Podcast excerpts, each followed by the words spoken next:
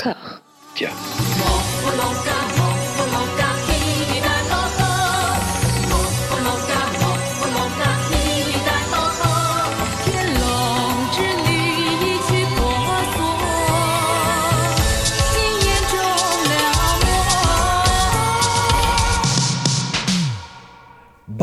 Bonjour à toutes et à tous, nous n'avons jamais été aussi proches de l'exégèse complète dans ce 21e épisode de Voilà Maggie consacré à l'idéal, l'original, la glaciale Maggie Chung. Pour m'accompagner dans cet exercice, j'ai toujours l'immense joie et privilège d'être aux côtés de Mathieu. Comment ça va Mathieu? Au top, au top, déconfiné comme jamais.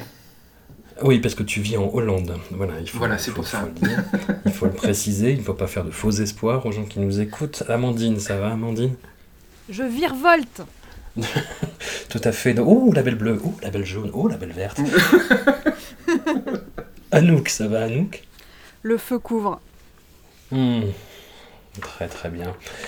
Il convient de remercier encore et toujours Dao, affable et sacerdotal Dao, pour nous avoir fourni les films de cette avant-dernière cuvée, et notamment la Director's Cut de Hiro de Zhang Yimou, qui nous a permis de vérifier que ça changeait pas grand-chose en fait.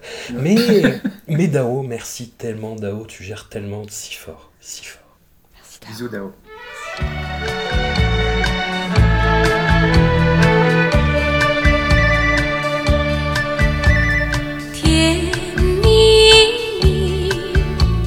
你笑得甜蜜蜜，好像花儿开在春风里，开在春风里。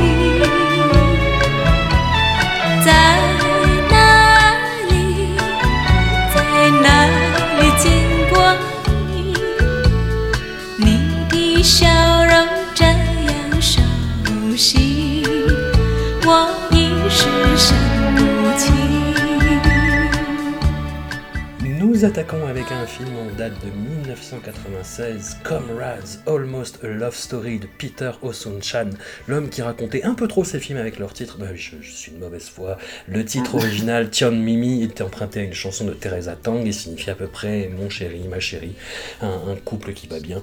Le film nous relate la relation compliquée et perdue d'avance a priori entre deux Chinois continentaux venus vivre à Hong Kong. Ils se rencontrent dans un McDo, il veut un burger, elle le sert. C'est pas tout de suite le coup de foudre, mais le destin va se charger de les rapprocher. Même si les personnages de Maggie Chung et Léon Lai ont complètement l'air d'être faits l'un pour l'autre, leurs engagements, leurs espoirs et leurs motivations vont venir contrecarrer une idylle pourtant lancée sur les chapeaux de roue sensuels. J'ai découvert donc, sans une certaine surprise, que le film était 33e dans le classement des 101 meilleures fins de toute l'histoire du cinéma sur le site Vulture. Anouk, est-ce mérité? Tu me poses la question tout en sachant pertinemment que j'oublie systématiquement la fin des films euh, après les avoir vus. C'est pas très gentil. Et j'ai pas du tout fait mes devoirs comme toi en regardant les, les- les classements euh, de Vulture. Mais ceci dit, euh, donnons justice quand même, justice pour Tianmi. la fin d'intérêt parce qu'il y a aussi tout, le, tout ce qui précède. Euh, et c'est là Oui. où je m'en sors. Hop, petite pirouette cacahuète. Mais qu'est-ce qu'une fin par rapport à un début? C'est ça. Euh, on a affaire à. Elle se souvient plus du début, hein, c'est pas la peine. Non plus. Non, mais on a affaire à un, un, un Henry rencontre Sally, euh, version euh, effectivement euh, Hong Kong, Hong Kong mainland, voilà, toute cette dimension-là qui est très, assez bien traitée, enfin bien traitée, j'en sais rien, j'y j'y étais pas, mais qui me semble bien traitée au travers des personnages. hein. donc le côté un peu snob des Hongkongais, enfin moi j'y vois Paris, hein, c'est comme ça que Amandine, quand elle est partie à Paris, chaque fois que j'allais la voir, c'était la même chose. C'était ah mais oui, vous êtes, vous venez de la campagne, vous savez pas ce que c'est, oh là là, vous parlez même pas la langue. Enfin c'est humiliant quoi de de- d'être Énorme. provincial. Euh, donc ce, euh, cette histoire est assez mignonne. Euh, le héros, moi, m'a laissé assez froide. Après, le personnage est, est choupi. hein. Il est un peu, un peu simplé au début. Puis bon, il prend un petit peu. il finit par arriver à se débrouiller à peu près. Euh, Maggie est bien meilleure. hein. Enfin, le personnage et, et l'actrice portent quand même pas mal le film. Euh, mais voilà, leur relation est assez, euh, assez choupette parce que assez inattendue euh, au début. Donc elle l'utilise un peu pour son business parce que Maggie, elle fait du business, du business du matin au soir en passant par la nuit. Elle fait du business tout le temps. Dès qu'elle a deux secondes, elle va trouver un moyen de faire de l'argent. Et du coup, lui, elle voit qu'elle peut l'utiliser. Donc bam, elle, elle l'utilise comme coursier. Enfin voilà. Et lui, en fait, il sait très bien qu'elle l'utilise, mais il se laisse faire parce qu'il est content d'avoir une amie parce qu'ils sont un peu seuls tous les deux. Et puis finalement, voilà ils, sont, ils font leur petite balade à vélo, ils chantent des chansons sur leur vélo, c'est très mignon. Il y a euh, le crash du, le fameux crash euh, du, stock market euh, qui ruine Maggie, et donc à partir de là, bon, la difficulté commence, mais les difficultés commencent, Eric Tsang arrive et là je laisserai Amandine en parler car on sait que c'est son petit chouchou. Ça m'a ça fait très plaisir de le revoir parce que ça faisait quand même un moment. Et eh ben, écoutez, maintenant, je, suis assez euh, fan d'Eric Tang aussi. Et puis voilà, donc une histoire qui, en fait, euh, au début, ils sont amis, mais en fait, c'est un peu plus compliqué.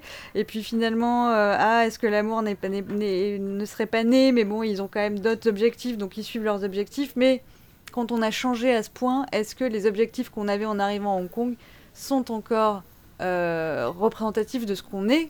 Et ben voilà, le film pose cette question et la résout euh, tranquillement à New York avec euh, voilà des, des scènes de, où on se, on, se rate et puis on se retrouve finalement autour de, de cette chanteuse euh, Teresa Tang. Teresa Tang, voilà, qui où on sait que qui est fan de Teresa Tang ne vient pas de Hong Kong originellement mais vient de la Chine continentale. Et oui, c'est mal vu à Hong Kong d'aimer Teresa Tang justement. Et oui, voilà. Très, très ringard. C'est comme quand, quand tu allais à Paris et que tu faisais tes stands de Bernard Lavillier et personne n'y allait, quoi. Exactement. Euh, mais c'est hyper bien. Les, euh, les, personnages secondaires aussi sont super choux. Euh, J'aime bien le prof alcoolique, là, le, le, prof d'anglais qui leur apprend à dire Son of a bitch. Alors ils te répètent tous Son of a bitch. Jump, you son of a bitch. Jump. Jump, son of a bitch. Jump. Jump. Son of a bitch. Jump. You go to hell. You go to hell. go to hell. You go to hell. You go to hell. You go to hell. You go to hell. You go to hell. Ça m'a fait rire. En plus, il se met en couple avec la, ma petite préférée, la, la voisine, la prostituée euh, Cabbage. Euh, ce petit couple-là m'a fait très plaisir. La tante euh, qui accueille le héros quand il arrive à Hong Kong est vraiment chouette. Elle a son obsession pour William Holden. Tout le monde lui dit, mais elle elle a complètement perdu la boule, cette pauvre femme. Elle nous fait chier avec William Holden depuis 30 ans. Et en fait, mais voilà, le, personnage est, est, super chouette. Donc, ça vient compenser le héros un petit peu mou. et le film euh, dans l'ensemble, moi j'ai passé un bon moment. J'ai trouvé ça assez chouette. Alors moi je suis d'accord avec toi, je rebondis sur deux, deux, éléments. Sur le fait que Maggie est beaucoup plus charismatique en fait que son comparse à l'écran, Léon Lai. Et on a l'impression que c'est un peu son personnage du coup qui fait tout le travail en fait. Qui, qui mène toute l'intrigue à elle toute seule. Et ouais voilà, c'est assez patent, y compris à la fin, tu ne te souviens pas, mais elle joue un rôle bah, beaucoup plus actif que son, que son comparse pour le coup. Et mm, effectivement, toute la, partie avec Eric Sang, ça venge un peu, en plus du, du film de Peter O'Sunchan qu'on avait vu, euh, c'était Alan and Henrik Between Hello and Goodbye, si je me rappelle bien. Donc ça fait un petit clin d'œil sympathique. Euh, Amandine, est-ce que tu veux rebondir sur euh, Eric Tsang, sur son petit bidou? Mais il est super, Eric. Que même Anouk est convaincu maintenant. oui. Non, euh, Eric Tsang, c'est la, bonne surprise qui a, débarque un peu en mode euh, parrain de la mafia, enfin un peu un rôle euh, cliché pour lui. Oui. Avec un. Bon, j'aime beaucoup l'histoire de tatouage. D'ailleurs, François, j'espère que tu vas te faire un petit Mickey en tatouage en hommage à. Au milieu du dos, oui. Au milieu du dos. donc, il a, il a un rôle comme ça à la frontière du cliché et en même temps, il se révèle à un moment plus profond et plus sensible qu'il n'y paraît. Et je trouve que c'est l'énorme avantage du film, c'est-à-dire qu'on y a, on flirte avec du cliché à chaque fois, et euh, les personnages, dans, euh, je sais pas, en quelques répliques ou avec un acte, euh, modifient la perception qu'on peut, on peut avoir d'eux. Donc la prostituée d'Asie du Sud-Est, l'américain, Eric Tsang, la mafia. En fait, tous ces personnages-là, ils sont certes, on peut les reconnaître de façon stéréotypée, et en même temps, ils ont une ils ont une plus grande densité. Donc euh, Eric, il traverse un peu la deuxième, euh, deuxième partie du film et il est, euh, moi je le trouve très bien, mais je le trouve toujours très bien. Donc je suis un peu partiale. Hmm. Et euh, je trouve que dans l'ensemble, le film a- évite l'écueil de la. il n'est pas moralisateur. Il aurait pu, mais il l'est pas. Et il y a plein de moments où je me suis dit, tiens, c'est c'est vraiment chouette en fait de raconter cette histoire sans faire peser sur les personnages. hein, oui, quelque chose de trop marqué, de trop, oui, de trop, trop moralisateur. Et j'aimerais juste revenir sur, euh, sur euh, Teresa Tang parce que c'est vraiment une, euh, un fil rouge dans le film, sa musique, son personnage. On l'a dit, hein, les, per- les personnages parlent de cette chanteuse et de ce que ça de ce que ça dit pour elle. Et en fait, cette pop euh, taïwanaise, à l'origine, hein, vraiment star de la pop taïwanaise, euh, il se trouve qu'il y, a- il y a notamment, donc, euh, je, je- je le cite, un, un- un chercheur qui s'appelle Corrado Neri, qui travaille à Lyon, qui, travaille, qui a vraiment travaillé sur euh, la présence de Teresa Tang dans le cinéma euh, taïwanais, hongkongais et chinois. Mhm. Et je, je- suis allée chercher un peu dans ses, dans ses écrits et il parle d'une mémoire sonore partagée. C'est-à-dire comment est-ce que Teresa Tang habite euh, les chansons de Teresa Tang habitent le cinéma et qu'est-ce que ça veut dire d'avoir cette musique pour euh, pendant quelques décennies de cinéma? Donc il, prend plein d'exemples de, films et, ce film-là euh, rentre tout à fait dedans, mais se dire qu'en fait cette, cette présence de la pop taïwanaise, c'est une manière de parler en creux de la Chine continentale où cette musique n'a pas vraiment droit de citer. Donc au milieu de ce récit qui a une forme d'ampleur quand même de parler des, parler des Chinois mainland qui sont arrivés à Hong Kong, leur vie difficile et puis leur rêve d'Amérique, etc. Euh, vous avez comme euh, fil rouge euh, pas quelque chose de forcément euh, hyper négatif ou hyper euh, lourd, mais vous avez euh, ces musiques et ces chansons romantiques et jusqu'au bout avec, euh, bah, moi je suis assez d'accord euh, pour que ce soit le 33e meilleur film, fin de film. Euh, la très belle, euh, c'est très beau cette scène où la, la- à New York la télévision euh, parle de Teresa Tang et les deux se retrouvent. Enfin, moi j'aime beaucoup les fins comme ça, hein, je suis fanatique des, des fins où on ne sait pas s'ils vont se voir ou pas se voir, etc. Ah, moi ça m'énerve, moi ça me stresse. Il te manque la case Jacques Denis. J'ai- Je sais pas pourquoi j'ai été appelé Arthur. Mathieu, qu'est-ce que t'as pensé de. Tu peux m'appeler Arthur si tu veux, il n'y a pas de problème. Euh, euh, Qu'est-ce que j'ai pensé? Ben, euh, Alors déjà, euh, la ritournelle qu'on entend à peu près toutes les deux minutes dans le film, c'est pas Teresa Tang, on est d'accord Parce qu'il y, a ce- il y a ce moment musical qui revient, cette espèce de thème euh, qui revient, mais vraiment toutes les deux minutes. Vous avez pas euh, percuté? Ça vous a pas dérangé plus que ça? Non. Non. Ah, d'accord, ok, parce que moi vraiment au bout de 20 minutes j'en pouvais déjà plus, j'étais là, mais qu'est-ce que... ah, ça suffit là, ça suffit. Vraiment j'avais l'impression d'entendre un jingle de, de pub. Euh, Bref, euh, bon, ceci étant, j'ai aimé le film pour toutes les raisons que vous avez évoquées et bien mieux que moi, parce que j'aurais pas su le formuler de cette manière. Voilà, euh, j'aime bien aussi en effet le. Parce que du coup, je vais ra- rajouter ça c'est que le professeur d'anglais, c'est donc Christopher Doyle, qui est le chef Ah opérateur de Wong Kar Wai. What? C'est lui. Mais oui, c'est lui, c'est lui en Monsieur, fait. Monsieur Clapotti. c'est ça, c'est Mister Clap Clap. Euh, c'est lui qui, qui joue le, le rôle de- du professeur d'anglais, voilà, donc c'était un peu marrant de, de le voir dans ce rôle-là. Et j'ai aussi eu une, euh, un- une, une révélation, un moment où je dis Ah, mais oui, en effet, c'est que j'ai, ça n'a pas été le cas quand j'ai vu ça au Salito, dans lequel Léon Lai joue également. Mhm. j'ai percuté qu'en fait, Léon Lai, c'était le héros de- des Anges Déchus, de Wong Kar Wai. Je, je- voilà, je m'en étais pas, euh, je m'en étais pas rappelé. Voilà, je, je me suis dit, ah mais oui, mais ça, ça, j'ai dit quelque chose. Et puis voilà, donc, euh, donc au moins ce film aura servi à ça, Mhm. euh, on va dire. Et sinon, euh, ce que j'aime bien, c'est ce que j'ai bien aimé dans le film, c'est qu'on montre un Hong Kong qui est, qui est pas encore trop vu jusqu'ici, enfin en tout cas dans tous les films qu'on a pu voir. Euh, à part peut-être dans quelques scènes de, films de Wong Kar Wai justement, euh, c'est le, fait qu'on montre un Hong Kong plus vieux, euh, mais aussi très morne, très gris. On montre un, Hong Kong qui respire pas la joie, parce qu'on a vu plein de films sur le Hong Kong euh, difficile, avec des gens qui, qui- galèrent, etc. Mais on va le montrer d'une certaine manière, en tout cas avec une, colorimétrie qui est peut-être un peu plus chaude, euh, parce que ça se prête peut-être plus au, climat euh, hongkongais. Mais là, je trouve qu'on est vraiment dans un, on a l'impression d'être un peu dans, du Fincher, c'est-à-dire il pleut, il fait gris tout le temps, quoi, un peu dans, dans, dans, le film. Et je trouve ça intéressant cette espèce de version de Hong Kong qu'on nous donne qui est pas, euh, ben voilà, qui respire vraiment pas la joie. C'est- un peu, euh, c'est un peu plombant. Voilà. Et sinon, euh, j'ai noté une autre chose, c'est que euh, même quand on pense être débarrassé de l'affreux Raymond Wong, il ressurgit à la mot diable dans nos vies, alors qu'on n'avait rien demandé, puisqu'il y a des archives de films avec Raymond Wong. Voilà. C'est vrai. Mais ouais, ouais. Écoute, il va, il, il va rester, il va nous hanter, il va rester au-dessus de notre tête. C'est ça, comme- il revient comme un fantôme, tu sais. Il revient dans ta timeline comme ça. Et... tu vois, non, Voilà. laisse-moi laisse-moi tranquille, Raymond Wong. Non, mais en, en 2050, on fera une intégrale Raymond Wong, Everybody Loves Raymond. Ou Everybody Ah non, Hates non, Raymond. non. Ouais. Non, Au secours, au secours. jamais, jamais, jamais. Et Maggie, quid de Euh, Maggie Est-ce qu'elle t'a mais- séduit dans ce film? Mais oui, elle est super, elle est très bien. Mais, euh, évidemment qu'elle est super, Maggie là, elle est en pleine possession de ses moyens. Je veux dire, tout ce qu'elle a fait depuis 20 ans, euh, parce que le film c'est 96, si je dis pas de bêtises, donc ouais, ça fait. Ouais. bah, c'est pas 20 ans, même pas 20 ans, c'est presque 15 ans. Tout, voilà, encore une fois, comme dans les, films du précédent épisode, euh, comme dans le film du précédent épisode, on, arrive, euh, on arrive au, au- au firmament de, son rôle d'actrice, quoi, voilà. Et, euh, et puis en effet, on lui offre. quand même une, bonne dynamique avec Eric Tsang, ce qui n'est pas le cas du personnage de Léon Lai, qui se retrouve affublé d'une d'une- pimprenelle euh, du mainland, quoi.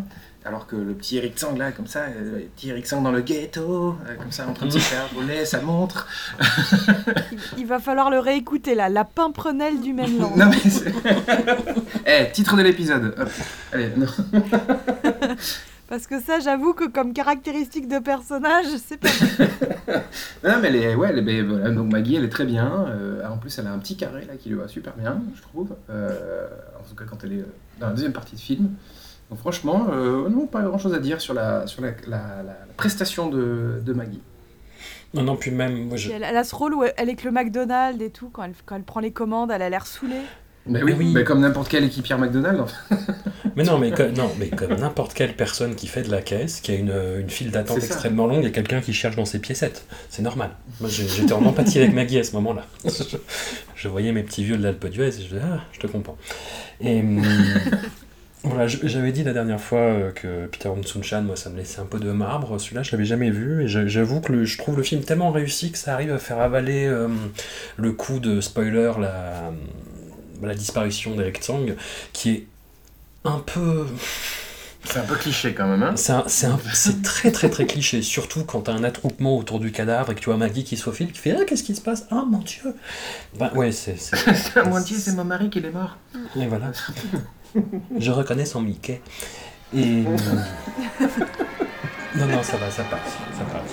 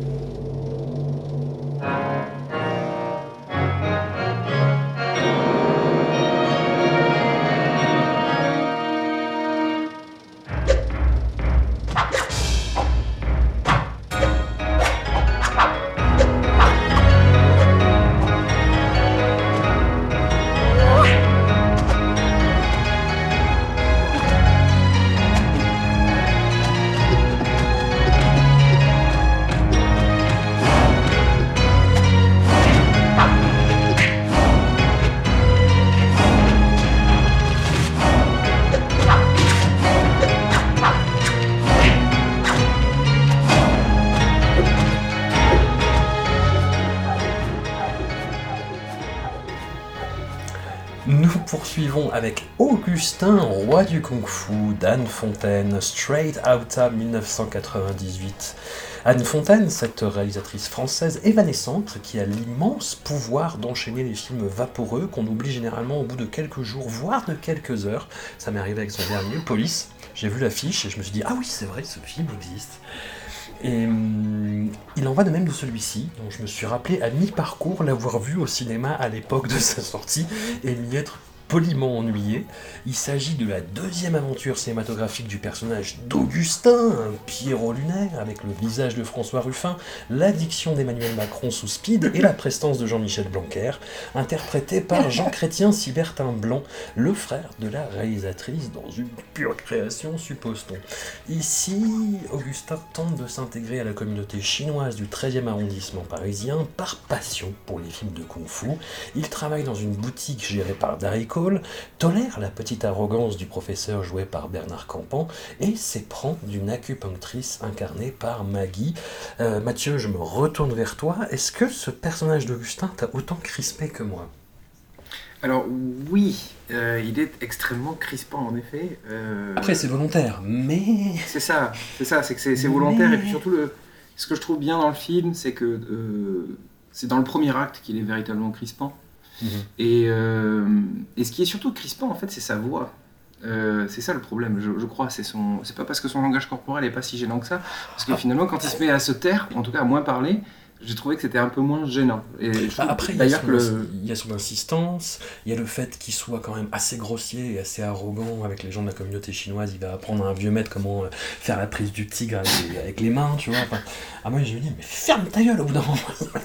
Ouais, enfin, il est arrogant, Il mais. Enfin, il, est- il est arrogant, oui et non, parce que finalement, il, il pense savoir, il, fait la démonstration, et finalement, tout le monde se fout de sa gueule. Donc, euh, donc Oui. euh, il est très très vite euh, renvoyé dans les cordes euh, dans, dans- dans la vie qu'il essaye de mener, en plus. Euh, et très vite, il se rend compte, euh, se rend pardon, justement, que, que, que, cette espèce de fantasme qu'il a de, de, de- de devenir un roi du kung-fu, ou même de... toutes les choses qu'il aime, en fait, il se rend compte qu'il va, il va y avoir plein de blocages, euh, qu'il va pas y parvenir, que, que la vie, c'est plus compliqué que ça, euh, je trouve.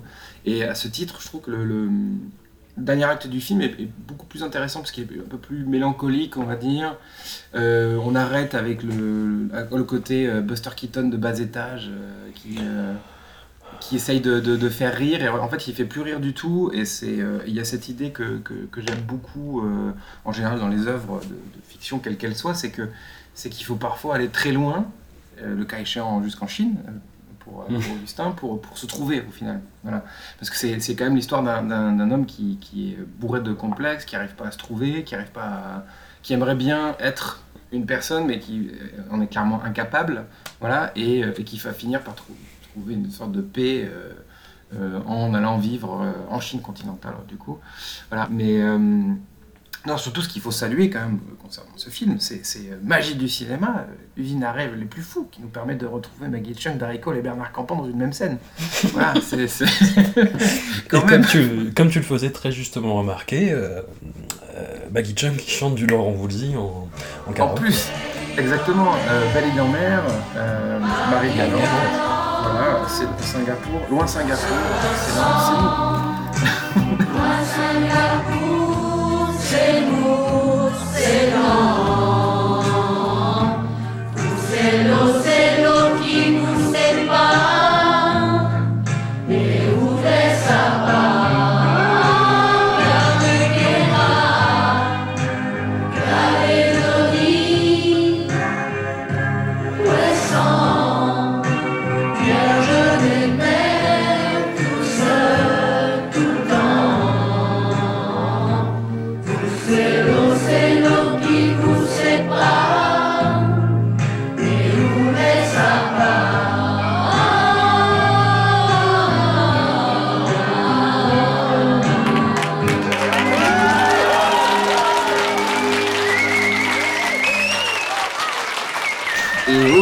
c'est. De, je trouve que, comment dire, malgré le travail d'Anne Fontaine, qui en effet euh, est euh, assez oubliable, mal- malheureusement, hein, désolé, toutes mes excuses Anne, mais euh, malgré ce cinéma qui est un peu, pas, pas, pas, pas ouf, voilà, je sais pas comment le qualifier d'autrement, mais malgré, il y, a- quand même des moments de, grâce dans ce film. Il y en a deux, trois, comme ça.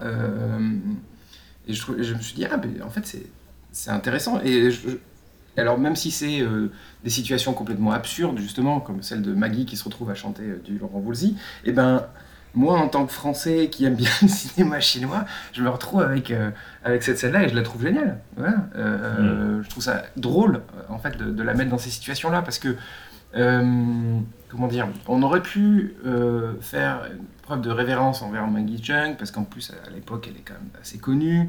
Elle se retrouve dans une comédie de rien du tout euh, française. Euh, on aurait pu aussi lui, lui servir la soupe, et finalement, non, euh, Anne Fontaine, elle essaye quand même de, je sais pas, de la mettre dans des situations un peu absurdes comme ça. Et puis, enfin, tous ces personnages d'ailleurs, pas que, pas que Maggie Chung, mais bon, Maggie Chung, elle a un statut pa- particulier à, ce moment, où le, au moment où le film est fait, dans, dans sa carrière, dans le, dans le cinéma mondial, et je trouve ça, je trouve ça bien d'avoir euh, fait ça, en fait, d'avoir euh, fait une, une comédie de rien du tout à la française, mais avec une star hongkongaise, quoi. Puis Maggie, je sais pas ce que vous en pensez du coup, euh, mesdames, messieurs, mais je la trouve déjà incroyable dans le film. Elle, elle est vraiment mais super d'un bout à l'autre, alors que c'est un rôle qui pourrait vite tomber un petit peu bah, dans, dans- dans pas mal d'écueils. Et je trouve, elle a hum, évidemment des maladresses, elle a son accent, elle s'en sort hyper bien en français, Ouais. quoi. Et tous ces dialogues font charmant, en fait, de, et participent à la construction de son personnage. Mais je trouve que globalement le film est, est bien joué, euh, pas, que, pas, pas que Maggie. Alors Maggie c'est encore plus époustouflant parce que bon, évidemment elle n'est pas française native et, euh, et qu'elle parle très très peu français de toute façon, même si ça faisait plusieurs années qu'elle était déjà en Europe. Mais voilà, il y a, je trouve que le- le- le- les, les acteurs sont bons de- dans ce film-là. euh, donc on- Maggie Chung, euh, euh, enfin quand je dis les acteurs, je parle pas de, de, de Jean Chrétien, Cybertin Blanc évidemment, je parle de Mm. Bernard Campan, de Darry Cole aussi, quoi, parce qu'on on n'a pas encore parlé de, des deux autres personnages, mais voilà, le, le personnage de, de- du professeur de, de chinois, de- incarné par Bernard Campan, et encore plus le, cette espèce d'antiquaire euh, margoulin euh, joué par Darry Cole, qui en plus, je crois qu'à l'époque, Darry Cole, il est un peu oublié dans le cinéma français, ça, ça fait... Mm. euh, ça fait dix ans qu'il tourne quasiment plus, et en fait, Anne Fontaine, elle vient le chercher exprès. Et je, enfin, voilà, je, je trouvais que c'était intéressant aussi de voir tous tous- enfin, des, des, Français- des acteurs français bien joués dans un cadre très particulier, en plus parce que euh, installer un film dans un contexte comme celui-ci, qui, donc, qui est celui de la communauté chinoise du 13e arrondissement, voilà, c'est un, c'est, c'est, pas, euh, c'est un choix un peu, euh, comment dire, c'est intéressant, quoi. Enfin, c'est, c'est pas, c'est, c'est un peu inhabituel, on va dire. Voilà. Et je trouve ça cool, quoi. Enfin, je, moi, j'ai, vraiment aimé le film. Je, je, je pense que je vais pas l'oublier, alors que tu parlais tout à l'heure de Alan and Eric, euh, je sais pas quoi, machin. de Between Hello and Goodbye. ouais. Voilà, je me rappelais absolument pas quand on l'avait vu. tu vois Là, j'ai eu un flash de Eric Tsang, euh, petit bonhomme euh, euh, sur la plage. Hmm. Mais euh, sinon, j'avais oublié. Et là, là je pense que euh, Augustin Roi du Kung Fu, je pense que je garderai quand même des bons souvenirs de ce film. Bah, J'avoue avoir été étonné, en fait, avoir été très crispé au début, parce que tu vois, bah, typiquement, il y a cette scène où j'étais très agréablement surpris, parce que hum, le personnage d'Augustin va voir euh, Drunken Master. Euh, avec la fameuse scène d'entraînement de, de Jackie Chan au début du film, euh, qui, qui est montrée de façon assez généreuse. Et en plus, il enregistre le son, et j'ai- j'ai- j'aime bien cette idée-là, en plus, c'est assez rigolo. Et après, il se rejoue le son dans son appartement, et là, il fait semblant de faire du kung-fu, et il casse un peu les meubles, et j'ai trouvé ça hyper lourd, en fait. Le... Ouais, non, ça c'est nul. Ouais. Ah. Ouais. Non, mais non, Anouk non, Non, Anouk, mais- dé- défends-nous. Ouais. Défends-nous, Augustin. Ouais, ouais, moi j'ai trouvé, bah, moi je l'ai tout de suite placé sur le spectre autistique, hein, euh, pardon à la famille, tout ça, mais euh, du coup euh, j'ai trouvé que c'était hyper bien joué. Alors j'ose espérer pour lui qu'effectivement il n'est pas comme ça, que c'est du jeu, mais je trouvais que ce côté hyper, hyper tendu, mais complètement décalé, je trouve qu'on en voit quasiment jamais au cinéma, alors que dans la vie, des gens un peu chelous, il y en a plein, et du coup je trouve ça bien de les montrer et de les jouer comme ça. Effectivement, il perd un peu ce personnage quand il va en Chine. Donc Mathieu dit qu'il s'est trouvé. euh, euh, oui, enfin visiblement en tout cas il va bien, il va mieux, euh, tant mieux. Mais du coup j'ai vachement aimé, même si effectivement il est crispant, mais il y a plusieurs aspects qui font que pour moi ce film il est bien à voir maintenant. C'est que du coup, bah, comme il est phobique du toucher, c'est très très Covid compatible. hein, euh, je pense que ça vous est tous arrivé de voir des trucs où tout le monde se roule des palos et t'es là, oh non, non, vous serrez pas les mains, non, non. Là, il n'y a aucun problème. euh, Genre, a priori, euh, si s'il si, n'est pas tombé dans les pommes, Augustin, c'est qu'on est resté, on est resté dans l'aspect des gestes barrières. De deux, il y a effectivement toutes ces scènes de cinéma, vu qu'en ce moment les cinémas nous manquent beaucoup. Et euh, je, je laisserai euh, Amandine peut-être sur le jingle euh, Mediavision et Jean Mineur. Oh, ouais. la La souffrance, la ta-la-la. souffrance. 01 47 20 0 0. Mais voilà, 01 voilà, donc, 47 20 0 0 0 1. euh, vous, vous appelez des fois le numéro tard le soir pour voir si quelqu'un répond. Allô Jean, ça va? Oui, c'est toi. Mais du coup, voilà, cette joie du cinéma et cette manière qu'on peut avoir de la vivre, où euh, moi, typiquement, euh, je, je vais faire mon coming out tout de suite, je suis un Augustin, quoi. Je suis le genre de personne, je vais voir un film de kung-fu derrière, je fais du kung-fu dans l'air, euh, j'ai déjà enregistré des, le son des films, alors c'était peut-être des films un peu plus bavards, mais le son des films que j'aimais pour me les écouter euh, sur, euh, dans un Walkman et pour apprendre les trucs par Coupable aussi. et pour... euh, et voilà, enfin, tu vois, pour te, te, te, te rentrer complètement, pleinement dans le cinéma, cinéma. D'ailleurs, c'est pour ça que, euh, malgré ses- tous ses handicaps et sa difficulté sociale, Augustin euh, veut être acteur et donc euh, fait des petits rôles, ce qui nous vaut bon, des petites scènes un peu charmantes dans le milieu du cinéma, un peu rigolotes. Bon. Donc il y a, ça, c'est ça, c'est très bien. Enfin, ça, ça fait partie des choses qui sont cool. Euh, et moi, je suis extrêmement cliente de Darry Cole. Donc à partir du moment où tu es cliente de Darry Cole, Bah oui. tout le film passe très bien parce qu'il est quand même souvent là et que il est, quand il est là, bon, il écrase tout. hein, forcément, ça c'est un peu l'avantage et le problème de Darry Cole, c'est que plus rien n'existe une fois qu'il est dans le cadre. Donc voilà. Après, j'ai trouvé aussi pas mal le côté un peu. euh, Alors euh, toi, tu disais que c'était quel arrondissement, euh, Mathieu, parce que je connais mal. C'est le 13e. 13e, Ça, c'est le quartier chinois. parce que fait. moi je me suis dit ah on dirait grave un truc de banlieue un peu euh, tu vois un peu ghetto euh, et je trouvais que cette ambiance de de- de- de- d'association avec des cours avec les petites fêtes et tout euh, un peu ringardos mais hyper sympathique était assez bien montré après le personnage de Bernard Campan qui est enfin il est très bien hein, c'est très j'ai j'ai pas de critique à faire mais c'est vrai qu'il est hyper angoissant moi il m'a stressé de ouf euh, du début à la fin parce qu'il est là euh, oui moi la, la- la monogamie c'est une vocation chez moi il est là avec sa petite femme et tout alors Elle qu'il était en sûre. peut plus qu'il il regarde Maggie avec des grands yeux en mode Ling est-ce que à ton avis un paysan moi on me demande si un paysan euh, ardéchois pourrait chiquer du tabac en 1842 je vais dire au mec oui oui sûrement oui ça paraît crédible mais j'en sais rien tu vois il lui pose que des questions historiques méga pointues alors que la meuf est acupunctrice enfin bon, bref Euh, du coup, à son personnage est stressant, mais c'est voulu et c'est hyper bien fait là-dessus, euh, rien à dire. Donc euh, là, il fait son, son livre Le riz des rizières qui a l'air euh, complètement habitable. voilà, ça, c'est vraiment, vraiment chouette. Mais il le fait hyper bien quand il lit le passage. Mais c'est ça. Tu, tu- Mais tu oui. sens le mec qui est tellement. euh, hmm, qui s'écoute écrire et qui s'écoute parler, quoi. Mais c'est ça quand il dit, et j'ai pensé à un titre, Le riz des rizières. C'est de la merde, mec. Et euh, voilà, donc il y a, cet amour du cinéma avec euh, voilà ces scènes de fantasme où Augustin s'imagine dans le truc et tout. Et puis, euh, et puis ces, toutes ces relations entre les personnages qui, alors là, là il y a, y a plusieurs interprétations et je vous laisse un peu me dire ce que vous en avez pensé. Mais pour moi, ce film, il est un peu deleuzien dans le sens où il montre que, effectivement, on n'aime pas des gens, on aime des mondes. Et en fait, quand Augustin, il tombe amoureux de Ling, donc Maggie Chung, euh, bon, en partie parce que c'est la seule femme qu'il touche, euh, qu'il a touchée depuis les 15 dernières années, sans doute ça doit aider un peu, mais c'est aussi parce que justement il a tout ce fantasme vis-à-vis de la Chine et toutes ces représentations et qu'on voit bien qu'à la fin, euh, pour lui, c'est quand il part de la Chine. Alors, effectivement, la Chine, visiblement, alors j'ai pas compris, je sais pas si j'avais pas mis les sous-titres ou qu'il y en a pas, mais euh, en tout cas, il est bien, bien intégré. Je sais pas s'il a une petite famille ou, mais en tout cas, il est bien intégré. Donc, tu te dis.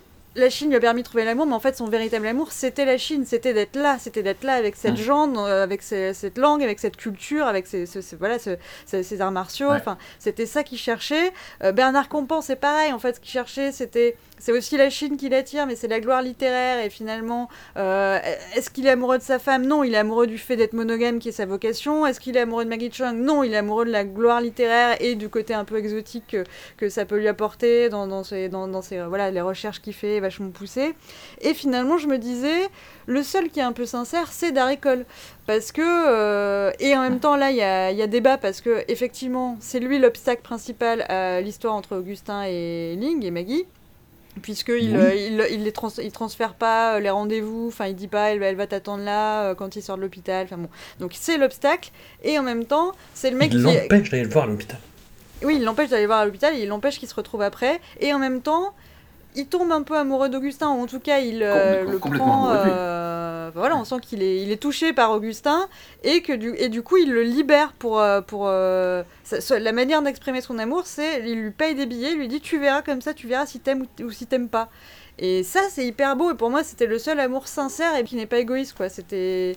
Mais, mais voilà, je comprends qu'il y aurait peut-être euh, plusieurs écoles là-dessus. Mais bref, euh, du coup, j'ai trouvé, j'ai passé un bon moment. Je l'avais déjà vu, mais c'était il y a super longtemps sur Arte, donc j'en avais pas de souvenir. Mais si vous voulez, j'oublie tout ce qui s'est passé avant euh, la veille, donc euh, c'est pas la faute du film. Et en fait, j'en avais, je me souvenais déjà l'avoir vu, ce qui est pas rien. Et je me souvenais de cette ambiance un peu délirante, comédie un peu, un peu bancale, machin. Alors ça m'a peut-être moins surpris que ce que j'avais qu'à l'époque. où Je pense que je l'ai vu quand même, j'étais assez jeune.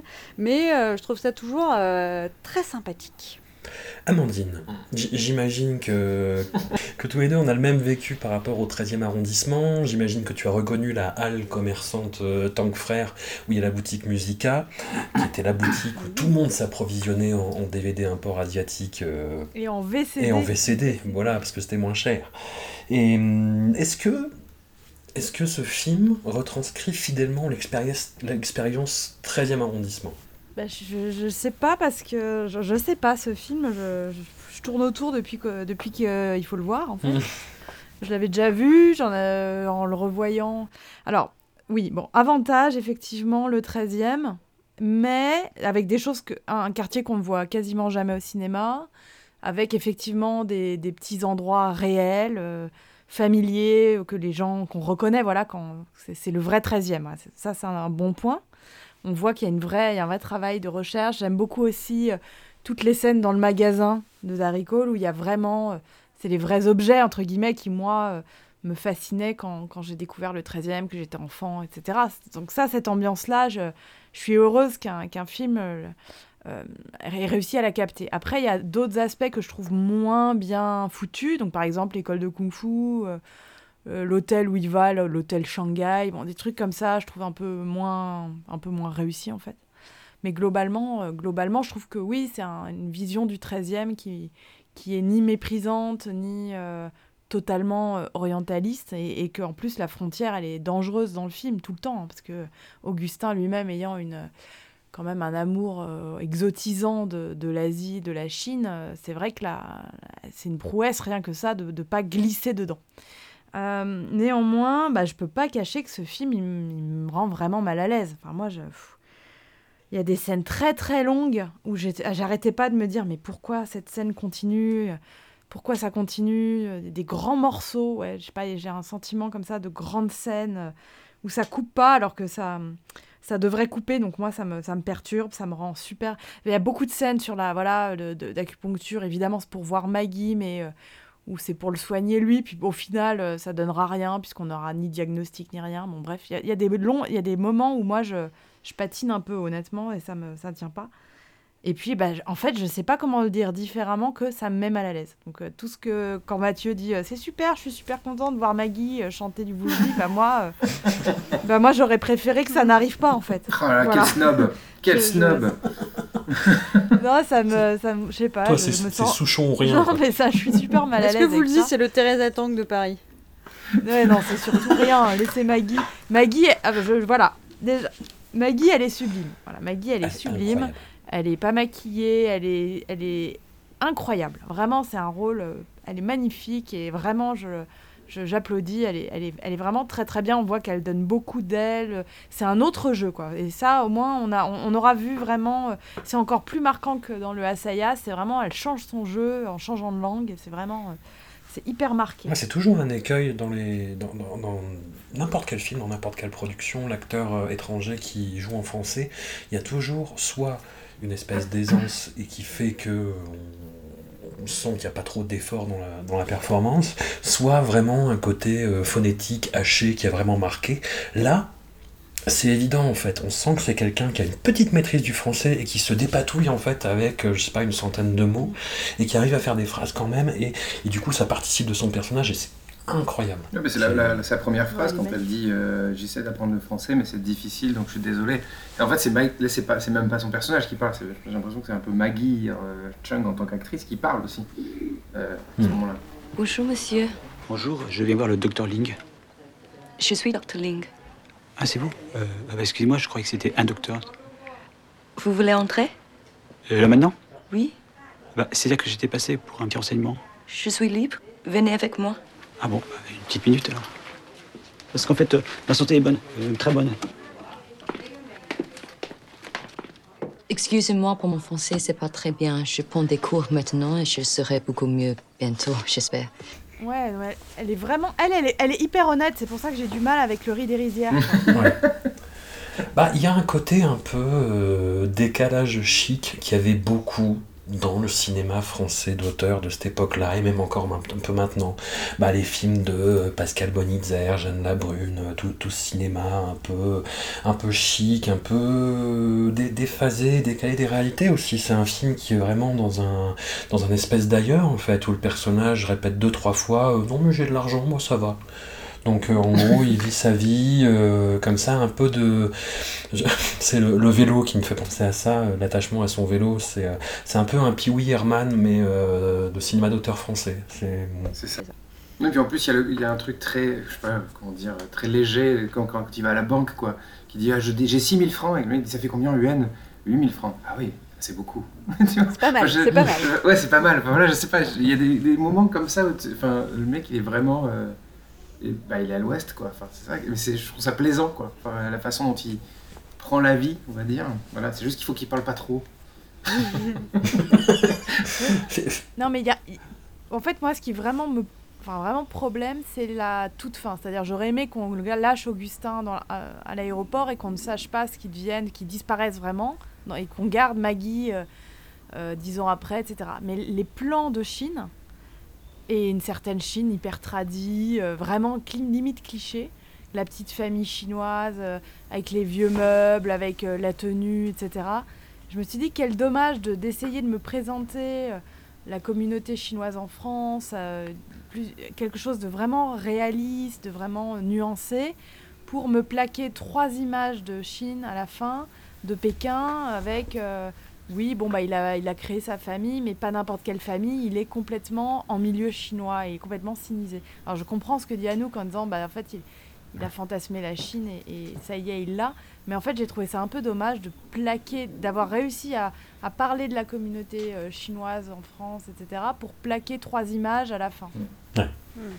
le mainland, je veux la voir, et je l'aurai. Surtout que c'est d'autant plus, euh, euh, d'autant plus louable de la part d'Anne Fontaine d'avoir si bien filmé le, le 13e qu'elle n'avait jamais foutu les pieds là-bas avant de faire ce film. Euh, parce que c'est enfin, elle a grandi au Luxembourg et, euh, et elle, a, elle, elle a dit que justement, parce que c'est son deuxième film, hein, Augustin du Kung Fu, elle, elle, explose, on va dire, avec nettoyage à sec euh, un an avant, je crois, un truc comme ça. Et donc du coup, elle n'est pas encore très, implantée dans le cinéma français, donc elle ne vit pas encore à Paris. Et, du coup, je trouve ça intéressant qu'elle ait réussi à capter cette espèce instantanée de vie euh, du 13e. Moi, j'en étais à tel point, je me disais, si ça se trouve, en fond de cadre, on va voir une, une jeune Amandine en train de toper des disques de cantopop, quoi, tu vois Euh, Moi, j'y étais là. En train de chanter du Leslie Chung. du Leslie avec des VCD. Non, mais c'est vrai que ça, ça, rien que pour ça, le film mérite, de- mérite euh, voilà, un- déjà un remerciement parce que c'est un quartier qui est vraiment mal aimé. Mm. Il y en a marre du Paris, euh, du, du- du- de l'autre Paris.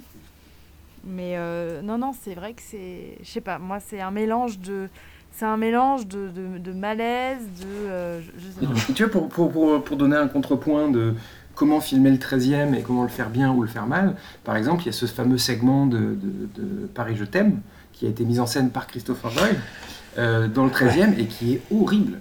Euh, il filme les mêmes choses, il filme les, grands- les grands ensembles, il filme les esplanades de- de- du 13e, il filme Olympiade, mais, mais je trouve qu'il n'y arrive pas. Alors que là, justement, c'est très simple. Et, euh, elle fait ça de manière. euh, Enfin, elle pose sa caméra dans des petits endroits de, du, du quartier et je trouve qu'elle le, fait elle le fait bien, quoi. Voilà, c'était pas si compliqué que ça, j'ai l'impression. Ou alors c'était très très compliqué. Ouais, mais enfin, oui, oui, oui, c'est sûr. Mais, mais- mais moi, je pense que en fait, elle a, elle a été sur place, quoi, et qu'elle a vécu pour- probablement un bon bout de temps là-bas, et qu'elle s'est imprégnée. Et voilà, euh, et c'est d'autant plus euh, euh, drôle, paradoxal que, que c'est Christopher Lloyd justement qui se rate là-dessus, quoi. Voilà. 嗯。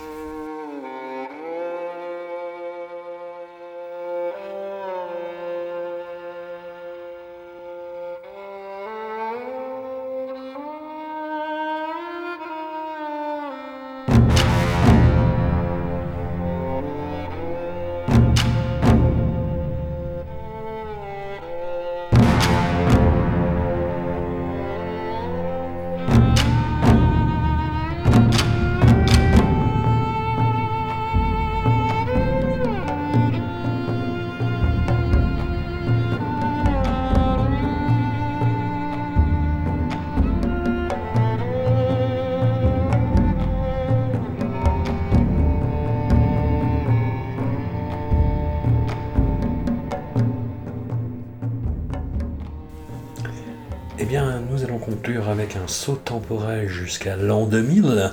Nous allons parler de Hero, alias Oh la belle rouge, oh la belle jaune, oh la belle bleue, le film. Mais avant d'entrer dans le détail, j'ai soif de controverses et de polémiques.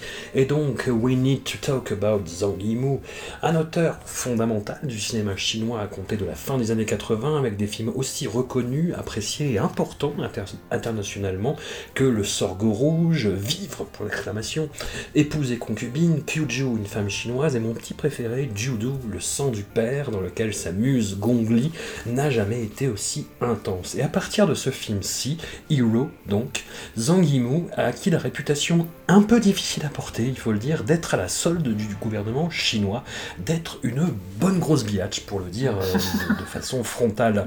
Il lui est concrètement reproché, euh, dans Hero, d'avoir adouci la figure de celui qui allait devenir le premier empereur de Chine et de sacrifier son héros sur l'autel de la paix sociale, une dynamique narrative qui sera également au cœur de la cité interdite, et ce qui est quand même un peu connoté hein, quand on se défend, comme il l'a fait à l'époque de la sortie euh, du film, de se soucier de politique.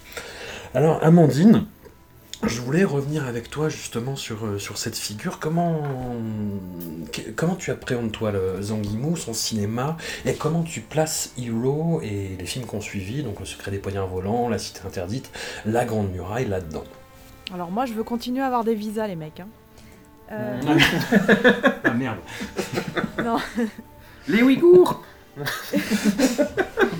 Euh, alors bon, bah, moi j'aime beaucoup, euh, on va dire, les films les plus anciens. Zhang Yimou, ça m'a, Ouais. c'est quelqu'un pour moi d'immense, un immense réalisateur, un immense metteur en scène.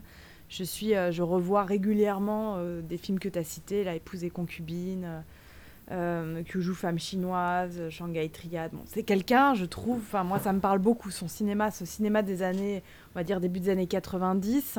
Euh, c'est aussi très lié pour moi à Gong Li, qui est une actrice que, j'idolâtre, que je trouve incroyable. Du coup, cette association, euh, ça marche très bien pour moi. Donc, c'est un réalisateur qui, avec ouais, des films comme Vivre ou quoi, c'est pour moi, c'est quelqu'un de très très important euh, dans, l'histoire du cinéma chinois. Et je pense qu'il faut replacer. Alors, on peut faire un bond jusqu'à. alors, je, je suis obligée d'avouer que j'ai beaucoup moins vu et beaucoup moins aimé les derniers. Euh, tu me l'as Hmm. rappelé, bon, je les ai vus, hein, la, la Grande Muraille. En fait, je me, rends, je me rends compte en regardant les fiches que je les ai vus, mais j'en ai aucun souvenir, tellement j'ai l'impression que c'est pas de lui. Donc déjà, il y, a- Ouais. il y a ce premier point. Et concernant euh, Hiro, alors il m'intéresse, Hiro, il m'intéresse beaucoup, parce que euh, si tu le replaces dans son, dans son contexte, il arrive quelques années après euh, Tigre et Dragon. Et très clairement, Ouais.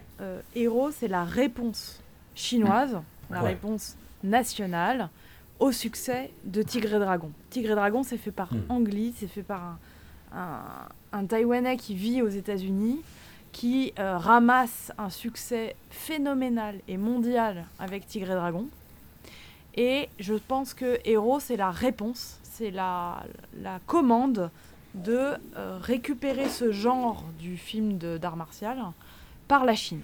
Et donc, pour moi, je pense qu'on ne peut pas lire Hero, ou là, ce qu'il a voulu faire avec Hero, on ne peut pas le lire sans ce, enfin, sans ce pan- cette espèce de jumeau, je sais pas comment on dit, jumeau, jumeau diabolique, euh, qui est Mm. euh, Tigre et Dragon. Et là où Tigre et Dragon est un film hyper émotionnel, euh, hyper construit, je trouve, euh, sur des, un scénario euh, de, de sentiments, de sentiments inaboutis, etc. Euh, Hero euh, met euh, quelque part la barre très très haut en termes d'esthétique. C'est la grosse machine, c'est un, un- une énorme fresque de euh, esthétique, esthétisante et avec un casting royal. Mais je pense que tout ça c'est possible parce que on, laisse les moyens, on va chercher, je pense, dans Guillemot pour ça. C'est-à-dire, on va pas laisser Ang Lee euh, surfer sur la vague du succès du film d'art martial. Après tout, c'est un genre chinois et il faut répondre. Alors moi, c'est comme ça que je le lis. Après, je, je peux reparler du film, mais je veux bien vous entendre. Oui, t'as raison, enfin, je Ah, complètement ça. C'est c'est une, c'est une démonstration de force, Hiro.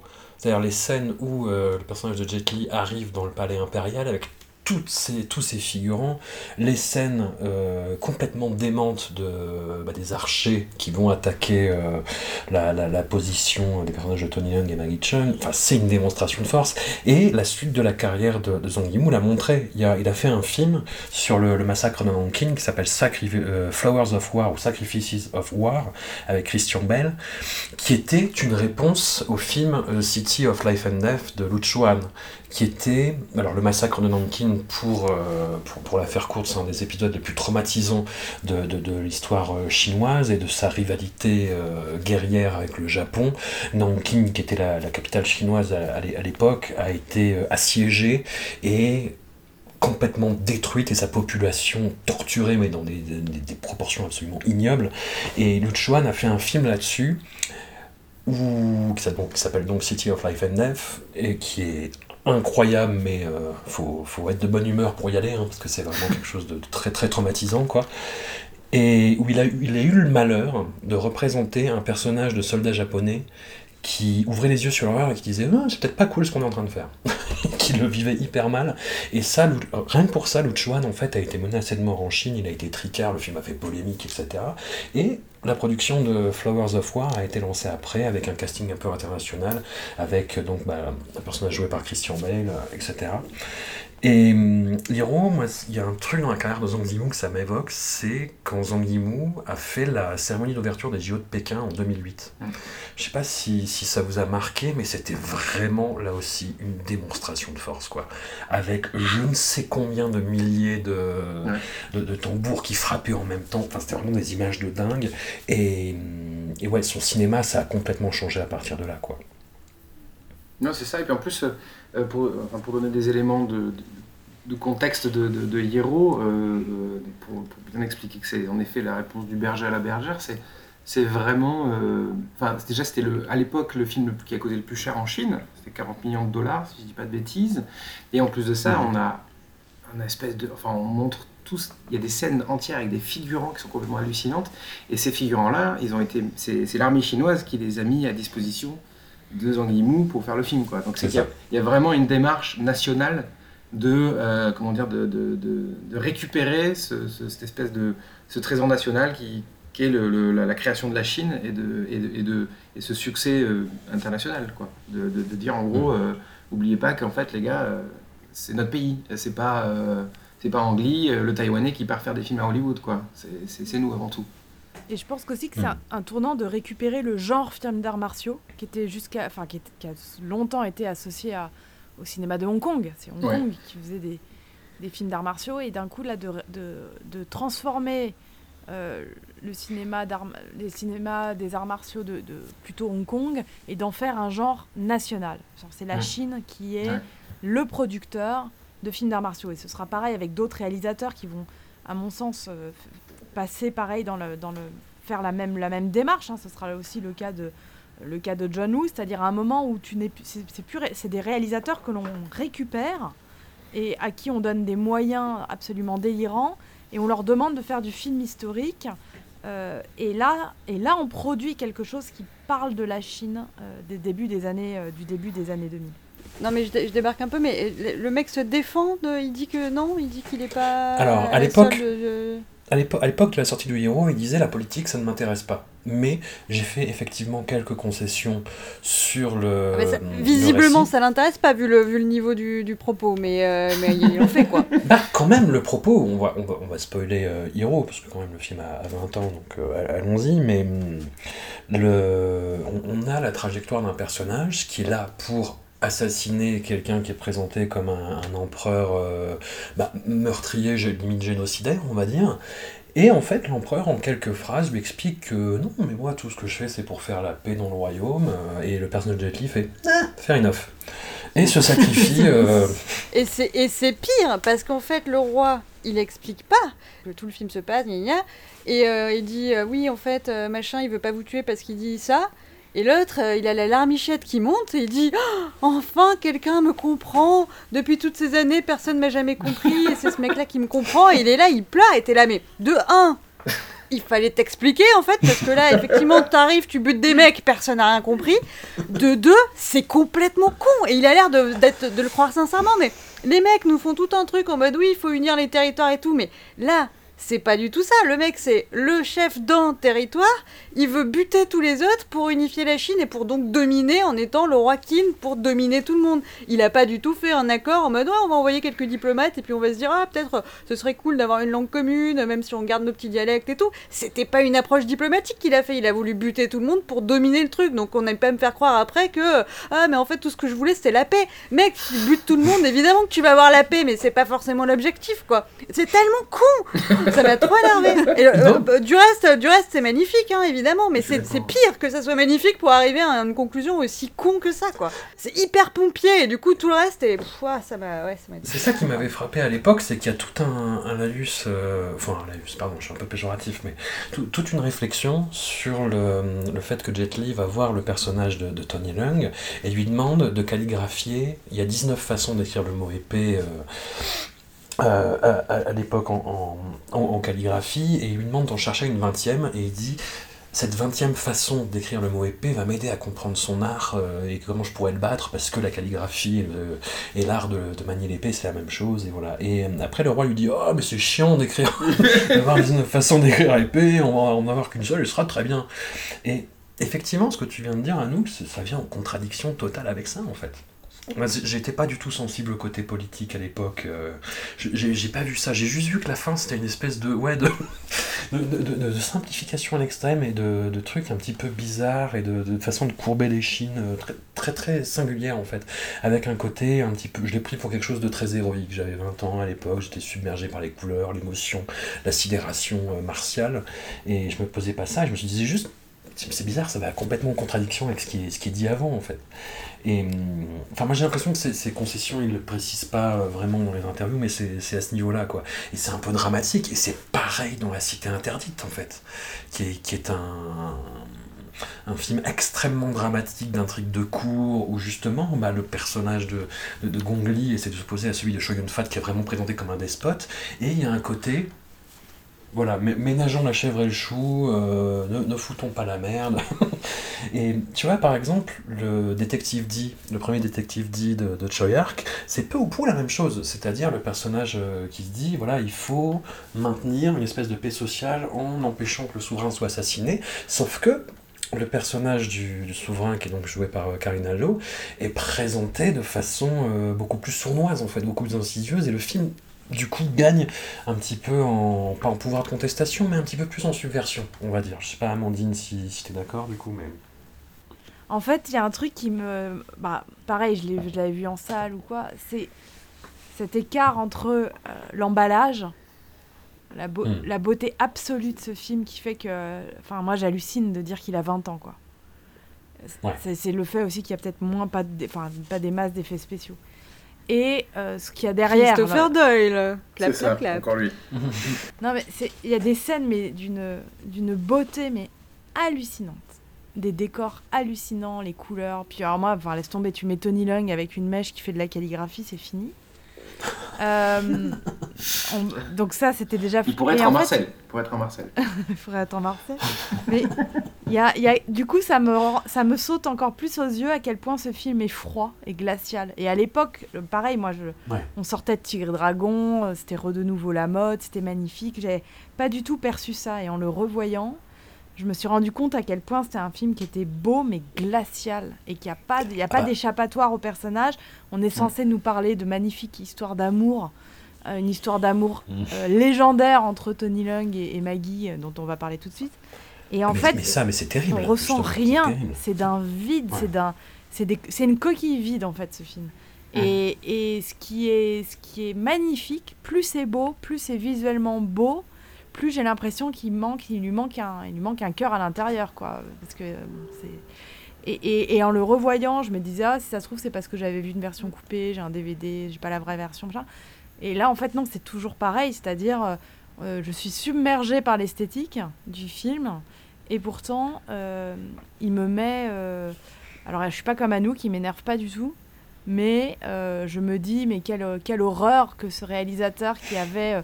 Tellement réussi à parler de sentiments, qui, arrivait tellement à creuser avec Gong Li, ils avaient réussi à creuser quelque chose euh, de, sentimental. Et là, en fait, on a euh, le grand spectacle, euh, un diamant, quoi, un diamant magnifique. c'est magnifique, mais, mais c'est- dur, quoi. Le côté glacial de Maggie dans ce film est absolument terrible, cette absence d'émotion quand Jet Li est censé lui, annoncer la mort de, de- son amant euh, joué par Donnie Yen. L'absence d'émotion totale, ce qui se passe avec Tony Leung après, mais pareil, quand Zhang Ziyi la poursuit, euh, scène très belle, absolument magnifique, qui n'a pas du tout vieilli, même si euh, voilà, le, le- côté câblé, il y en a que ça peut faire ricaner, mais moi je trouve, je trouve ça absolument euh, fabuleux. Mais oui, quand, quand Zhang Ziyi, qui elle joue l'émotion vraiment sur, sur le vif, qui veut venger la mort de Tony Leung, la poursuit, et que Maggie juste la repousse, mais d'une espèce de mornif, l'absence d'émotion est terrible, et en même temps Maggie est impériale, quoi. Enfin, m- mauvais Oui, mais alors mais- ça, pour le coup, euh, ça vient donc en... euh, alors, je, je, je sais pas si à un moment tu veux introduire les choses ou si on y va, mais dans la structure de poupée russe, de mythos Oui. enchâssés Oui, dans oui. d'autres gros mythos, ça fait sens. Et en fait, pour moi, Maggie Chung, elle est dans l'émotion, surtout à la fin, donc où j'imagine que là, on est sorti du mytho, on est dans le réel, où euh, en fait, elle se rend compte, et moi, j'étais en empathie totale avec Maggie, j'étais là, mais Maggie, tu peux rien déléguer, quoi. Tu vas, tu te sacrifies, t'es prêt à sacrifier ta vie et tout, t'as un objectif, ça fait 20 ans que vous bossez dessus, il faut buter ce putain de connard de roi euh, despote, et à chaque fois les mecs te, cla- te claquent entre les pattes en mode euh, ils, ont, ils ont dit euh, notre pays, et puis ils sont partis sans le buter alors qu'ils étaient à deux pas et que c'est super compliqué et que t'as tout sacrifié pour ça. Et là, elle, a- là, elle chiale, tu vois.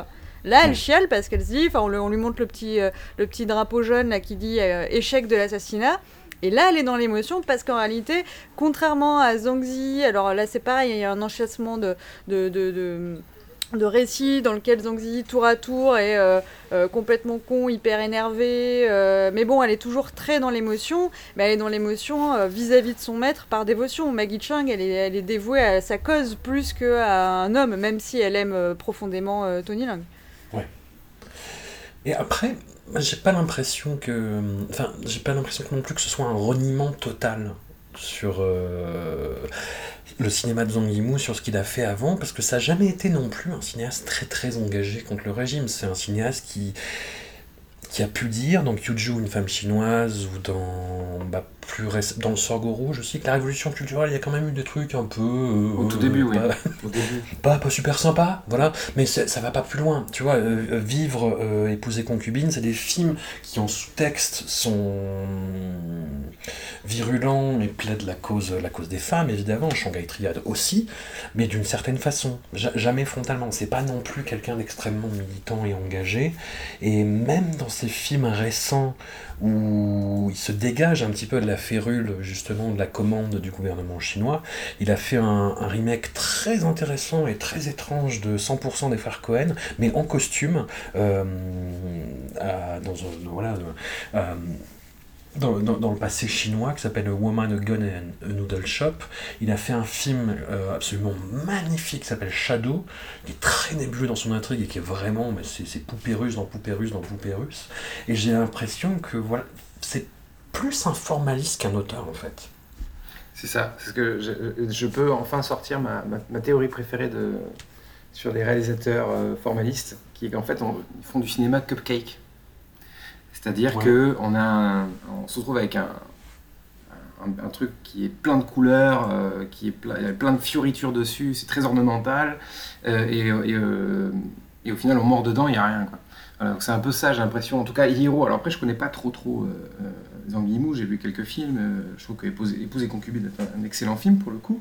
Voilà, mais je donc je vais pas trop me prononcer, mais quand je vois Hiro, c'est vraiment la sensation que j'ai, c'est qu'en effet, c'est un film magnifique, c'est un exploit technique. euh, mais euh, ça manque de ouais ça manque de liant quoi ça, sonne un peu creux euh, et d'ailleurs ça se confirme quand on fait des recherches sur le film parce que on se rend compte que Zanguimo a été complètement obsédé par la partie technique, notamment la scène du lac, par exemple.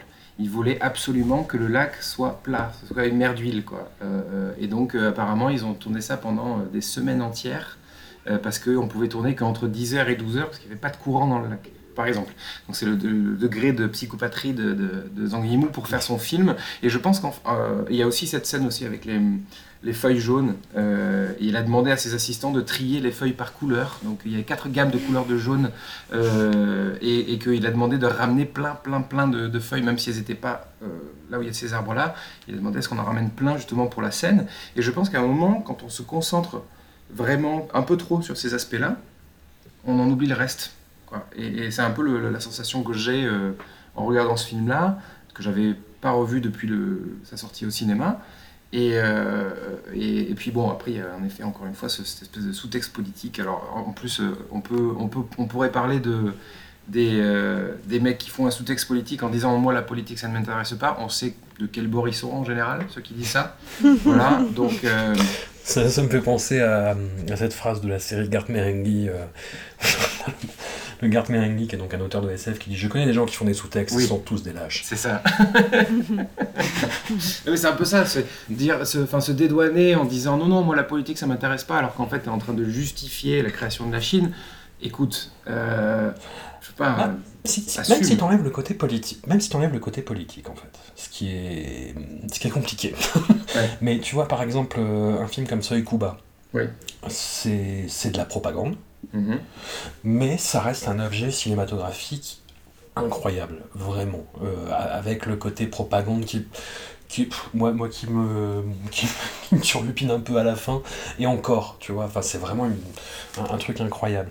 Un film comme La Cité Interdite, qui plastiquement est, je sais pas si, si, si tu seras d'accord Amandine, mais qui est somptueux, vraiment, qui en plus a un casting mais absolument incroyable, qui performance sur performance, euh, même euh, Gon- Gong Li est incroyable, même un acteur que j'aime pas trop qui s'appelle Jay Chou, qui est euh, vraiment pas terrible. Là-dedans, il est très très très bien, il y a, il y a des plans mais à, à tomber par terre, mais c'est un film sur le renoncement quoi.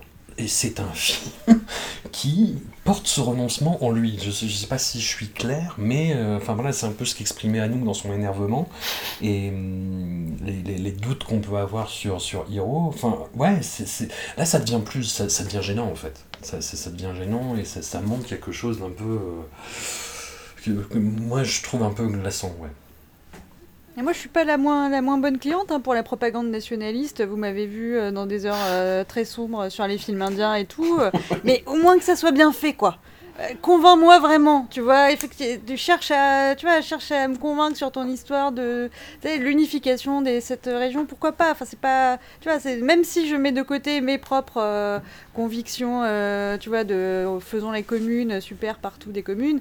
euh, là, c'est juste que c'est pas convaincant en fait. C'est ça qui me, Mm. qui me, qui m'embête. Oui, c'est un peu. Ouais, c'est. c'est- c'est, euh, les- comment, comment tu dis C'est le, la résolution de l'énigme un peu à la Batman 1966, quoi. C'est un peu. On passe du coq à l'âne et tu dis Ah, mais oui Ah Tu vois, d'un seul coup. euh, Enfin. en plus, cette espèce d'idée que euh, le mec est touché parce que son pire ennemi est le seul qu'il comprend. Tu te dis, mais, mais c'est ridicule. Moi, je sais pas. Moi, J'y crois pas du tout, quoi. Tu vois dire, En fait, on aurait pu être amis depuis le début. T'es là, mais- pas du tout, tu lui fais la guerre depuis le début. Enfin, arrête, quoi. Enfin, je- bref. Bah, ça- Il y, a une- il y a une quête de euh, l'âme chinoise, il y a une quête du euh, sens chinois des choses et tout qui est, qui est gênant. C'est-à-dire à vouloir euh, répondre à Tigre et Dragon en disant bah, vous, vous c'est occidentalisé, mais on va vous répondre Mm. via euh, la, la calligraphie, euh, la musique euh, traditionnelle, le kung-fu, nos stars locales. Enfin, on va vraiment vous faire le total package. Et ben, on est obligé de se taper l'empereur qui parle en quatre caractères mystérieux, quoi. Et donc on est obligé d'avoir le côté fortune cookie avec euh, oui mon pire ennemi c'est mon frère. Bon bah voilà, prends-toi des flèches dans la gueule. Mais en, en plus, euh, Tigre et Dragon, c'était. euh, Je trouve que le film a vieilli. Je l'ai revu il y a pas longtemps. Je trouve que le film a un peu vieilli. Et j'en suis désolé. Mais, mais c'est un film qui est beaucoup plus noble, je trouve, dans ses intentions. Et c'est pas une question politique, mais c'est dans la question de d'essayer de faire. euh, alors, le, mot serait peut-être maladroit, mais de faire une espèce de syncrétisme entre toutes les différentes écoles de kung-fu. C'est-à-dire essayer de réconcilier euh, bah, le, le côté taïwanais de, de, de King Hu, euh, le côté bah, plus Shaw Brothers, euh, en un seul film qui en même temps, à l'époque, c'est-à-dire fin des années 90, était très moderne. Et qui prenait euh, bah, toutes les figures classiques en fait de, de ce cinéma-là, euh, le combat dans la forêt de bambou, etc., et qui, et, qui l'élevait vers, vers quelque chose voilà, qui, qui unifie un petit peu toutes les époques et toutes les origines en, en- un seul film, et, c'était, et ça se sentait en fait, il y avait quelque chose de généreux. Mais, et là, ouais, il y a un côté euh, magnifique, somptueux, mais très froid et très fermé aussi. C'est un cinéma de Pimprenel. Ah non, c'est pas un, non, pas un cinéma pimprenel non plus. Non, mais là, ce qui est terrible, c'est de te dire, bah, ce combat euh, Donnie Yen, Jet Li, euh, quel bonheur. Enfin, voilà, on l'avait pas revu depuis. Enfin, je Ouais. sais pas, Bah oui. je- j'ai pas toutes les dates en tête, Depuis mais c'est 92. c'était une fois en Chine. Mm. On, on les attend, ces combats-là. Je veux dire, t'as parmi les meilleurs acteurs euh, praticiens d'arts martiaux. Donc, il y, y a une joie de, de, de l'amateur du, du film d'art martial. Il y a une joie vraiment de retrouver euh, tout ça qui, pour moi, rapidement sonne creux. Et, et c'est ça, en fait. C'est un film qui euh, réussit à me à, m'éblouir visuellement et en même temps à ne, à, à ne pas m'émouvoir du tout. Quoi. Donc je suis capable de regarder d'un œil froid un combat euh, J- Jet Li, euh, Jet Li Donnie Yen, ce qui n'est- normalement n'arrive pas. Mais le, le dispositif en lui-même, avec justement euh, ces, ces mythos enchâssés, fait que même si au début tu commences à t'investir émotionnellement, très très vite on te dit pop pop pop pop pop, euh, en fait c'était n'importe quoi, regarde ce qui s'est passé plus tôt, Ah, pop pop pop pop, non en fait c'est pas ça, c'est ça. Et du coup forcément t'es cassé, toutes les dynamiques sont cassées comme ça, et en plus euh, du côté très euh, très mathématique. Et je suis, je suis assez cliente de ça après après tout. Déjà j'adore les couleurs et puis j'aime bien les trucs un peu cérébraux un peu euh, bien rangés. Enfin vous, vous verriez ma piole vous diriez pas ça mais euh, dans, la, dans la tête en tout cas. Euh, du coup les côtés très palettes euh, on va faire euh, des scènes rouges après on fait des scènes vertes des scènes blanches des scènes jaunes machin. Mais forcément euh, tout ça fait que c'est plein de ruptures et qui font que euh, ça me paraît volontaire de, de casser l'investissement émotionnel. Parce que concrètement, euh, les mecs, pendant une heure et demie, te mettent les petits violoncelles qui font pleurer exactement les mêmes violoncelles que dans Tigre et Dragon, me semble-t-il, enfin, dans beaucoup de Mhm. films d'arts martiaux qu'on a vus. En deux secondes, t'es investi émotionnellement, et puis hop, il te casse, il te casse, il te casse. Donc il y a- il y, a cette mise à distance qui me semble est volontaire de la Mais enfin, euh, oui et non. Je sais, enfin, je sais pas comment, comment- trop comment le dire parce que quand, quand tu fais, quand, quand tu suis cet effet Rashomon, du coup, le- le- c'est un peu ça l'idée de le dispositif du film. Bah, Rashomon, c'est des points de vue. Là, c'est pas des points de vue. Bah si, c'est des points de vue parce qu'il raconte la même histoire mais d'une autre manière. Discordia Non, il, ra- euh, non, il raconte pas la même histoire, attention. Ah, si. euh, le premier. Non, le premier c'est euh, Nameless, euh, donc Ouais. le, le roi. D'ailleurs, j'adore, j'adore ce, ce truc euh, parce que c'est vraiment le roi. Tu sens qu'il a pas de pote parce qu'il est parano et du coup personne l'a approché depuis super longtemps. Et là, il se dit, ah, putain, c'est trop bien, il a gagné le concours, on va pouvoir picoler ensemble. Alors, vas-y girlfriend, raconte-moi tout. Qu'est-ce que, quelles sont les dernières nouvelles Comment t'as fait Vas-y, je veux du drama. Donc le mec, il arrive, il sert un peu son drama euh, et donc il lui explique comment il a réussi à tuer les méchants. Ouais. Après, le roi, il dit Haha, euh, bien vu, sauf qu'en fait, euh, les petites ouais. bougies m'ont tout dit, euh, c'est pas ça qui s'est passé, et le roi donne son interprétation. Et du coup, le héros dit Ah, c'était super intelligent, mais t'as loupé des trucs. Et là, on a à peu près la troisième version qui est la vérité. Mais les, les deux premières étaient pinées. Oui, mais ce que je veux dire, c'est qu'on est quand même, on est quand même dans cette idée de partage, de, de- de raconter une histoire différemment et d'avoir des points de vue différents sur une même, une même histoire. Voilà, c'est en ça que je disais que c'était. Et quand tu vois, par exemple, un, un film comme Rashomon, où tu Alors, je vais, je, je vais vous départager, on va appeler ça l'effet Rashomon. ce que je veux dire, c'est que ce dispositif-là, quand c'est amené d'une bonne, d'une bonne manière, ben, en fait, bon, ça peut, ça peut euh, convaincre les gens de rester, quoi. Alors qu'en effet, je trouve que dans ce film-là, c'est un peu, ça fait un peu sortir du, du film. Alors en effet, est-ce que c'est volontaire, est-ce que c'est pas volontaire Je n'ai pas encore décidé, quoi. Je suis pas encore sûr de, de- en mon Bah, fort. D'après d'a- d'après ce que tu dis de la méthodologie de, de Zhang Yimou sur le, sur le tournage du film, si. C'est-à-dire, bah, c'est- je trouve, je, enfin, je pense que c'est juste une espèce d'artifice euh, et de Oui, oui, ça pourrait. pour, pour épater un peu en fait quoi. Oui, c'est sûr, oui, c'est ça. Regardez comment je suis intelligent, au gros cerveau, au gros cerveau. Et c'est quelque chose qui refait d'ailleurs un petit peu dans euh, sa version de 100% des frères Cohen en, en costume. Et du coup, euh, Maggie, c'est l'avant-dernier épisode. Dans le prochain, il nous reste trois autres films. Deux où elle ne fait qu'une apparition. d'ailleurs. Et le troisième qui est une espèce de, de rôle euh, un, un peu somme de, de- de sa carrière, en plus pour Olivier Assayas, donc ça va être, ça va être compliqué. Et, Je tiens à dire, En préambule, Oui. J'aime ce film. Voilà, donc euh, sachez que je ne vais pas partir en guéguerre contre Olivier Assayas cette fois-ci. j'aime Clean. Moi, je l'ai l'ai pas revu depuis, euh, depuis l'époque de sa sortie en salle. J'avais pas, j'avais pas détesté. J'étais, j'étais passé à côté. Mais là, en ayant vu euh, toute sa filmographie avant, je pense que ça va prendre un- une autre ampleur. Mm.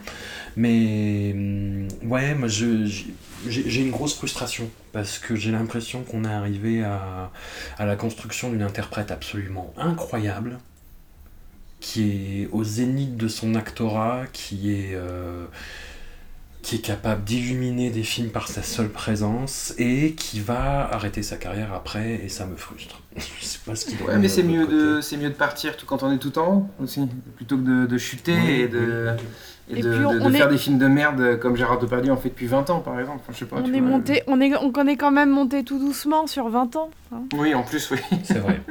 C'est c'est vrai que c'est pas été. euh, il a- elle a pas grimpé l'Everest, ouais, non, non, c'était. euh, c'est une très très peu- plate colline. Moi, j'a- j'attends le Dirty Grand Mm. Pas de Maggie Chung. Je lui laisse encore 10 ans et euh, que quelqu'un se dévoue, faites-le.